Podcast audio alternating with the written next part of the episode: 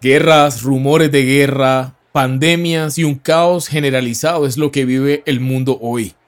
Esto sin contar los problemas que cada uno de nosotros pueda estar enfrentando a nivel personal. Casi que no nos queda ni tiempo ni mente para estar pensando en la cantidad impresionante de noticias tan diversas además.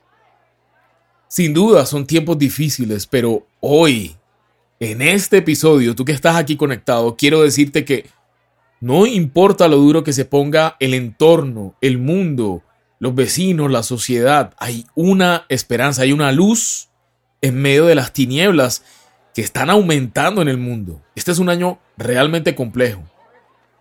Pero hay una forma de afrontar cada desafío. Un desafío complejo, pero hay una forma que te asegura la victoria. Hola, yo soy Rubén, te doy la bienvenida a Irracional, el podcast en el que hablamos de las cosas que para el mundo son una completa locura. Te doy la bienvenida a quizá mi episodio favorito.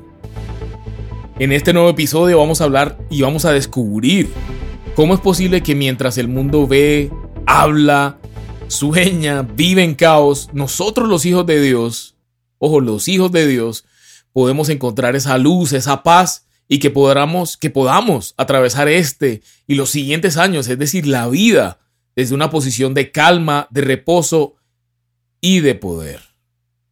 Comencemos. Mira, basta con dar una vuelta en Internet para darnos cuenta que 2022 es un año de verdad complejo para el mundo. No solamente que todo se está dando de manera muy acelerada, sino que se están dando cosas totalmente atípicas. Digamos, las esperamos y los analistas internacionales, los expertos, de cierta forma sabían. No es algo, lo de Rusia no es algo sin preaviso. Rusia ya en 2014 había invadido Ucrania y se había tomado por la fuerza la península de Crimea, violando todas las leyes internacionales. Y está pasando hoy, casi que una conflagración se está gestando en esa zona del mundo. Solamente es revisar internet, solamente es, solamente es mirar en Google un poco y, y bueno, además, como si fuera poco, entramos en el tercer año de una crisis de salud a la que no se le ve salida, porque cada vez que creemos que ya está pasando, llega una nueva variante y su ola de contagios detrás de ella. Así que de verdad espero que tú y tu familia estén bien. Eh, recuerda escribirnos a Irracional si necesitas oración, si necesitas una palabra de aliento. Nosotros de verdad con muchísimo gusto estamos para apoyarte. Sin embargo, este es el año de levantarnos como creyentes. Esto es lo importante aquí. Este es el año de levantarnos, de tomar posesión con autoridad, con poder de lo que se nos prometió. ¿Me escuchaste bien? Como creyentes, como hijos de Dios, es momento, es el tiempo de actuar, de levantarnos en fe y de descansar bajo las alas protectoras del Padre. Descansar en sus promesas, descansar en una buena opinión de Dios, porque eso es la fe, una correcta opinión de Dios. Uno de los versículos que marcaron mi vida está en Números capítulo 23, versículo 19. Eso desde el principio cambió mi forma de entender y abrió mi interés totalmente. En la nueva versión internacional dice así, Dios no es un simple mortal para mentir y cambiar de parecer. ¿Acaso no cumple lo que promete ni lleva a cabo lo que dice? Sin duda, este es un versículo que revela mucho sobre la fidelidad y el carácter de Dios. Pero vayamos por partes. Lo primero que debemos detenernos a analizar es el título de este episodio. La temporada la hemos llamado El poder de la actitud correcta y el episodio se llama Calma y poder en medio del caos. Y para ello vamos a remitirnos a la historia principal de esta temporada y es de verdad una de las cosas que marca mi vida y espero que también comience a marcar la tuya. Si no conoces la historia o si no has profundizado en ella, estoy seguro que esto va a transformar tu vida y que no es algo solamente de escuchar acá, es algo a lo que vamos a estar visitando permanentemente. Ahora que te sumerjas en esa historia increíble de números 13 y 14, capítulos 13 y 14, te vas a dar cuenta de muchas cosas que vamos a ir hablando en este episodio de manera rápida y de manera muy resumida, porque si leyéramos los dos capítulos, pues aquí nos quedáramos horas. Pero de verdad, lo que vamos a estar hablando en estos dos episodios, este y el siguiente, es cómo esta palabra es tan importante para el día de hoy y de verdad, si sabes recibirla, si sabes atesorarla en tu corazón, no solamente te va a beneficiar, sino que vas a, hacer una de las cosas que se nos mandan aún en el Nuevo Testamento. Esta es una palabra muy importante. Este es un pasaje crítico para el creyente. Creo honestamente de que de esto se habla poco. Lo primero que te quiero comentar de este pasaje, porque hay varias cosas que me llaman la atención poderosamente, pero quiero que vamos con claridad y profundicemos un poco que esos dos espías de los que se habla en esos dos capítulos, que fueron escogidos para espiar la tierra prometida, estamos hablando de los tiempos de Moisés, estamos hablando de la salida de Egipto, Estamos hablando de que ya pasó el Mar Rojo, la apertura del Mar Rojo y el hundimiento de Faraón y sus tropas. Estamos hablando del pueblo que veía el maná, como dice la Biblia, ese era pan de ángeles que le fue enviado. Y me llama la atención que esas personas, esos dos espías, no eran cualquier tipo de personas, sino que eran altamente preparados y además ellos eran la cabeza de sus familias. En los versículos 18 y 19 del capítulo 13 de este libro de números, vemos que ellos debían averiguar aspectos muy puntuales de la tierra prometida. Llegaron a un lugar, a una frontera de la tierra prometida y Moisés les dice la orden es que vayan y miren la tierra, miren las ciudades, si están fortificadas, si la tierra es fértil, si hay buenos frutos, cómo es la gente, si hay ejércitos, y al final les dice Moisés, esfuércense y traigan una muestra del fruto que da la tierra. Siguiendo en el capítulo 13, en los versículos 25 al 29, podemos ver un primer informe presentado por los dos espías a Moisés. Después de 40 días que demoró esta expedición, regresan los dos espías y llegan y se presentan ante Moisés y ante Aarón y ante el pueblo de Israel, que estaba a la expectativa. Y lo primero que dicen en pocas palabras es, sí, efectivamente esta es una tierra sana, rica, próspera, donde fluye leche y miel. Y de hecho, ellos regresaron con un racimo de uvas que dice la Biblia fue cargado entre dos. O sea, imagínate el tamaño y el peso de estas grandes uvas. O sea, era una tierra de abundancia. Imagínate eso, o sea, era todo bien la promesa era real. Lo que Dios había prometido 400 años atrás, 430 años atrás a Abraham, era verdad y esos dos espías lo estaban viendo. Sin embargo, la segunda parte del informe, en el versículo 28, nos encontramos que uno de los hombres que estaba dando el informe dijo, pero el pueblo que habita allí es poderoso y sus ciudades son enormes y están fortificadas. Hasta vimos anaquitas allí.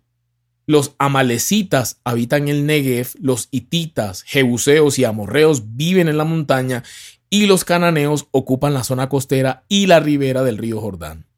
Quiero que notes el pero en su expresión. Pero si la tierra es muy buena, si la tierra sí es muy... Eh, vamos a traerlo a tiempos de hoy sí, el trabajo es muy bueno, el empleo es muy bueno, pero yo no estoy calificado. Yo creo que a mí no me da. Ellos estaban diciendo, si la tierra es muy buena, pero hay razones de peso que no nos van a permitir entrar en la tierra. Continuemos, que ahora es donde esto se pone bueno. Ojo aquí, la palabra misma nos da la clave, las claves, la respuesta. Nos muestra qué es lo que hace la diferencia entre ir con el mundo, lo que dice el mundo, lo que dicen las noticias, o tener la actitud correcta, la actitud de conquista, que es lo que realmente agrada a Dios al final. Podemos decir que el informe de la tierra fue dado tal cual y como se les pidió a los espías. Hasta que en el versículo 30 entra en escena Caleb para alentar al pueblo a subir y conquistar esa tierra espectacular, ese lugar increíble que había visto. Aquí es donde entra el punto de quiebre y donde sale la, en escena bíblica Caleb. Entonces, imagínate esto, ya el pueblo está totalmente en contra de ir a la tierra prometida. Ya estaban diciendo, vamos a apedrear a Josué y a Caleb, porque están hablando que vamos a conquistar, vamos a devolvernos, incluso dijeron, nombremos una persona que nos dirija nuevamente a Egipto, al lugar de esclavitud. No podremos conquistar esa tierra. Entonces, sigo leyendo en números 13:30, abro comillas, Caleb hizo callar al pueblo ante Moisés y dijo, subamos a conquistar esa tierra. Estoy seguro de que podremos hacerlo. Pero los que habían ido con él respondieron, no podremos combatir contra esa gente, son más fuertes que nosotros. Y comenzaron a esparcir entre los israelitas falsos rumores acerca de la tierra que habían explorado. Decían, la tierra que hemos explorado se traga a sus habitantes y los hombres que vimos allí son gigantes. Hasta vimos anaquitas. Comparados con ellos parecíamos langostas y así nos veían ellos a nosotros. Entonces, como te decía, notaste la palabra pero en la primera parte del informe que presentaron y de ahí ya podemos suponer que algo había en sus mentes y en sus corazones que los llenaba de temor, de rebeldía. Aún después de haber visto con sus propios ojos que lo que Dios les dijo sobre la tierra prometida era cierto, además de haber visto ya el poder de Dios manifestado fueron testigos del poder de Dios en las plagas de Egipto, en la apertura del Mar Rojo, en una nube que los seguía en el día para que no les diera el sol y una columna de fuego que los seguía de noche para que no les diera frío. Aún a pesar de todo eso, estaban dando peros, estaban dando excusas y tomando la decisión radical de no ir a la tierra prometida. No sé si puedes ver cómo realmente estaban pensando más en sus capacidades, en lo que podían o no hacer y no en la capacidad de Dios, en la palabra que Dios les había dado. El mismo Dios que los sacó de esclavitud y los alimentó en el desierto. Si continuamos leyendo veremos que solo Caleb y Josué alentaron al pueblo. Ellos se mantuvieron en su posición, contradijeron totalmente a los otros 10 espías y declararon que Dios estaba a favor de su pueblo. Solo dos espías de los doce. Entonces ya podrás estar dándote cuenta cómo es que esta porción de la Biblia tiene tanto que ver con el tema de esta temporada llamada Es cuestión de actitud. Entonces, ¿qué fue lo que hizo la diferencia entre la actitud de Caleb y Josué con respecto a la de los demás espías y del pueblo? ¿Por qué ellos estaban en victoria aun cuando todavía no era una victoria tangible? ¿Por qué ellos veían la realidad de una manera tan diferente? Yo te invito a que te sumerjas en esta enseñanza apasionante, que te leas números 3 y 14, pero por ahora yo te voy a ir dando mis puntos. Y aquí le pido al Espíritu Santo que los revele a tu corazón y los convierta en una verdad práctica para tu vida. Entonces, la primera pregunta que salta es, ¿qué es lo que hace a Caleb un conquistador? ¿Qué es lo que lo convierte en una persona destacada? Primero, él sabe o escuchó también las promesas de Dios que habían sido dadas a través de Moisés. Al igual que los demás, solo conocía de esclavitud. Era una generación que nació en esclavitud y que hasta ese punto no conocían qué era tener una casa, no conocían qué era vivir en libertad. Él tiene esa promesa guardada en su corazón, pero no solamente las tiene guardadas en su corazón, sino como dice Hebreos 4, escuchó la palabra y la acompañó de fe. Una persona puede escuchar la palabra y no creerla. Él la creyó y por lo tanto la espera con certeza de que se va a cumplir, sobre todo después de haber, visto el despliegue del poder de Dios. Un hijo o una hija de conquista, de victoria, recuerda las promesas del Señor no para coleccionarlas, sino para vivirlas es la punta de lanza para ir tras la conquista de cualquier desafío o adversidad, llámese como se llame. Segundo, en su corazón, él estaba convencido de las promesas de Dios y eso le daba el valor para decir con toda certeza que podrían, que era real, que ellos sí iban a tomar posesión de la tierra prometida. Él trajo noticias como lo sentía en su corazón. Repito, él trajo noticias no como las vio con sus ojos, sino como la vio con los ojos de la fe. Caleb tenía el mismo sentir de Dios, estaba alineado. Para él estaba primero lo que Dios había dicho, la fe pero después los sentimientos como algo secundario, las emociones o lo que sus ojos físicos vieran en ese momento. Y esa frase, como lo sentía en mi corazón, no es una frase de cajón, más bien muestra cómo están ligadas las tres partes del alma. Traje noticias. Hace referencia a la información recibida a través de su mente, lo cognitivo, cómo lo sentía. Las convicciones se expresan pues en los sentimientos en mi corazón. Hace referencia a una voluntad totalmente sometida a su convicción de la palabra de Dios. Como dice la palabra, de la abundancia del corazón habla la boca. Tercero, en Caleb hubo otro espíritu. Dice números 14, 24. Y aquí es lo que le da el título a la temporada y lo que va a marcar nuestro año. En cambio, a mi siervo Caleb, que ha mostrado una actitud diferente y me ha sido fiel, le daré posesión de la tierra que exploró y su descendencia la heredará. Quiero contextualizarte un poco. Aquí el Señor estaba emitiendo juicio. Estamos en el Antiguo Testamento, estamos en el pacto de la ley, en el que no cumpliera la ley, el que estuviera falta de fe, debía morir. Y lo que estaba diciendo el Señor era emitiendo sentencia en, contra de esos 10 espías, y no solamente en contra de esos 10 espías, sino del pueblo, los adultos que se rebelaron en contra, y ya les había dicho, no entrarán en mi reposo. Y dice, en cambio a mi siervo Caleb, que ha mostrado una actitud diferente y me ha sido fiel, le daré posesión de la tierra que exploró y su descendencia la heredará. Varias cosas. Es una actitud diferente y el Señor llama a que uno le diga sí a las promesas le llama que somos fieles. Y finalmente, Caleb no iba a tomar la tierra por sus propios medios. El Señor es muy claro y dice, yo le daré posesión de la tierra que exploró. Caleb tomó la decisión de ir en pos de Dios. No se dejó llevar por la inmensa mayoría, no se dejó confundir por las noticias, ni por los argumentos, por la manipulación, por los gritos, porque dice la Biblia que gritaban, lloraban, daban, daban mejor dicho, se rasgaban las vestiduras. El tener otro espíritu como Caleb no se determina en el momento de la crisis solamente. Se trabaja, se obtiene desde mucho antes como consecuencia de estar almacenando y recitando día y noche en nuestro corazón el tesoro de la palabra de Dios. Lucas 6:45 fue el verso que te mencioné ahorita.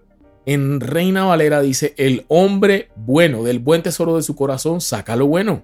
Y el hombre malo del mal tesoro de su corazón saca lo malo, porque de la abundancia del corazón habla la boca. Entonces, a este punto la invitación es llenarnos de la palabra de Dios.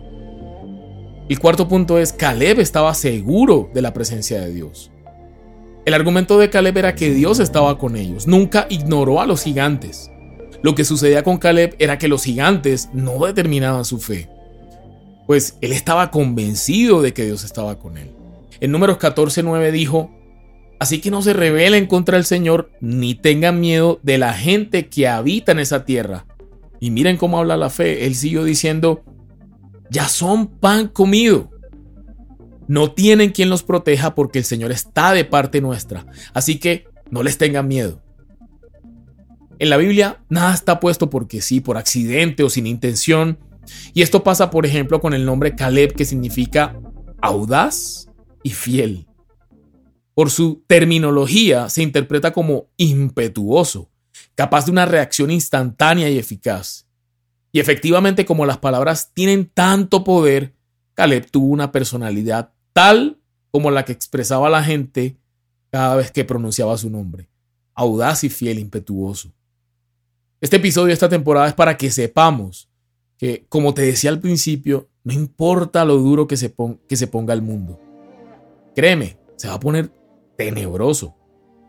Pero todos los que estamos con el Señor, es decir, los que somos sus hijos, tenemos que aumentar nuestro conocimiento de su palabra y acompañarla de fe, tener la actitud correcta, la opinión correcta de Dios.